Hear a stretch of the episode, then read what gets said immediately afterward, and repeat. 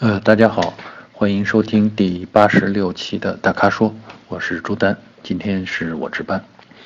呃，首先我们来回答几个选车类的问题。呃，第一个呢是我们的粉丝黄埔正一啊，他问我们十到十一万合资的六 AT 车型怎么选啊？六 AT 也就是六档自动变速箱的车型。那需求是呃这样，家里第一辆车啊，也考虑了很长时间。呃，平时不怎么用，主要是周末带家人出去转转，而且呢，家里呢是人呢是四大一小，所以考虑要空间大、皮实耐用、可靠性高，呃，后期的这个保养费用、养护费用啊最好要低一些，啊，他预算呢定在十多万，也就是说办办好以后啊，应该不超过十一万，呃，考虑呢六 AT 车型，呃，而且呢看了这个新英朗。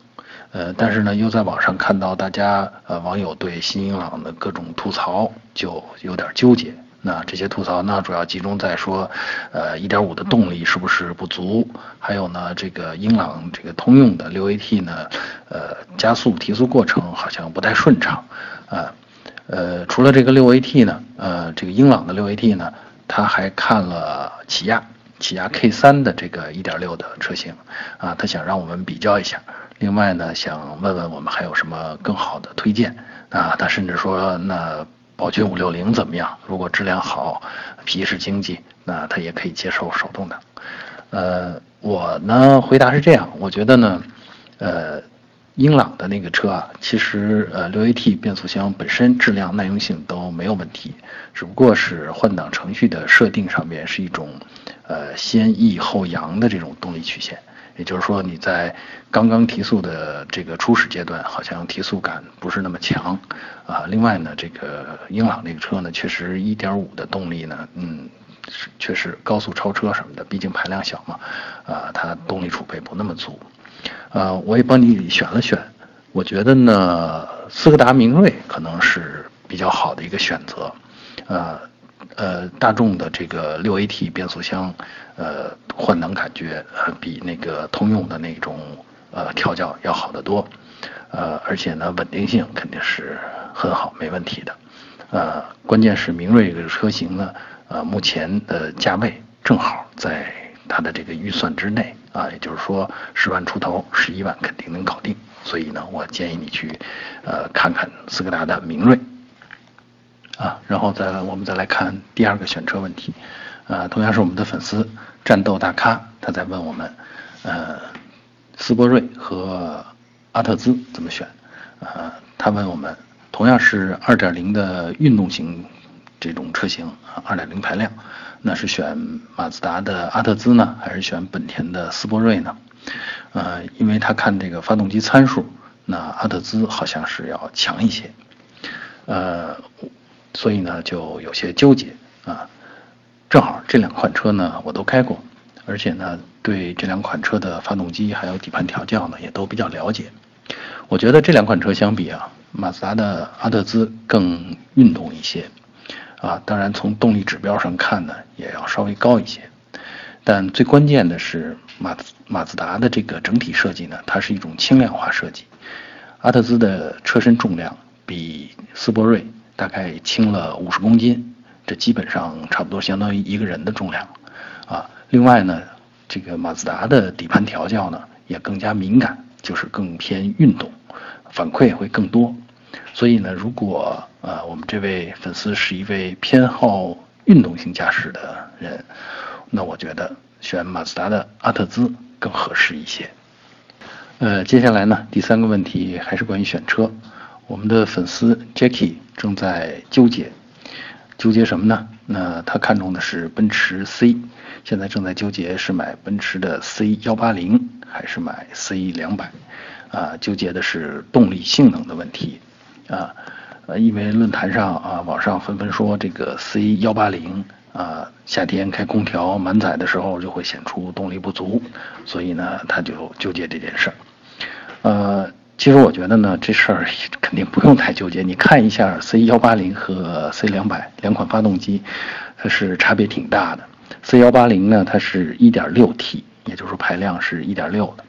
而 C 两百呢，呃，排量是二点零，是二点零 T。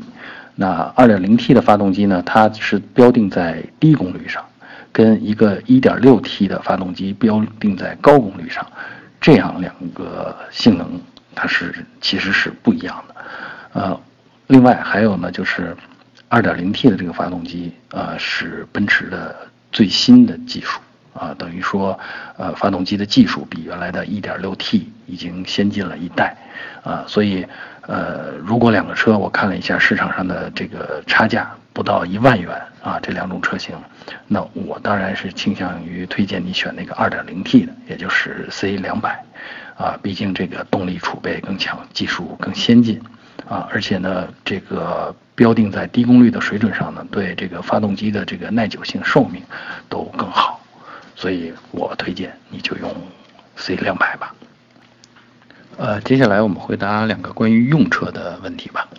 呃，我们的粉丝啊，名字叫不要说话啊，他在问我们说，轮胎的位置需要调换吗？呃，因为以前听说呢，这个轮胎呃，或者说车跑了一万到两万公里之后，就应该把前后轮做个位置对调啊，因为呢，前轮的磨损呢相对比较大一些。呃，但是呢，有一次呢，他去 4S 店。那听到这个师傅说呢，其实不需要调换磨损，觉得差不多了以后就直接换新胎，所以他想问我们哪种做法更正确？呃，其实呢，这也是一个怎么说呢？呃，大家很关心的问题啊，因为在传统的这个汽车保养流程当中，轮胎换位确实是一种做法。不过呢，现在越来越多的车呢，呃，主要的都是前轮驱动车型，前驱车型呢，呃，磨损呢，确实是前轮的磨损远远大于后轮的磨损，呃，至于要不要换，其实我觉得这个主要看你每年跑的里程数是不是很高，换的目的实际上是为了平衡前后轮的磨损，当如果把换下来的轮胎磨损比较严重的轮胎挪到了后轮。那实际上对后轮的这个保持直线的能力，尤其是在刹车当中保持直线的能力是有损失的。所以，呃，如果大部分人我发现啊，每年用车的里程是在一万到两万公里之内的话，其实是没有必要去等前轮磨损了，把它换到后轮上继续用。啊，基本上是看到前轮磨损的差不多了，那你就。四个轮胎都换新的，注意是四个轮胎都换新的，不要很省的去只把两个前胎换了新的，这样前后轮的这个附着力还是有差别的，开起来还是不是很安全的。好，希望大家能够呃听懂。另一个仍然是关于轮胎的问题，那我们的呃粉丝 MX 在问我们，因为他的车上用的是马牌轮胎啊，那据他说呢，这个轮胎呢比较软。那他用起来呢，基本上是每年就要换，啊，那当然他没有提到他跑的里程是多少，呃，他想换的是呢要比较耐久一些啊，他说的是结实耐用一些的胎，啊，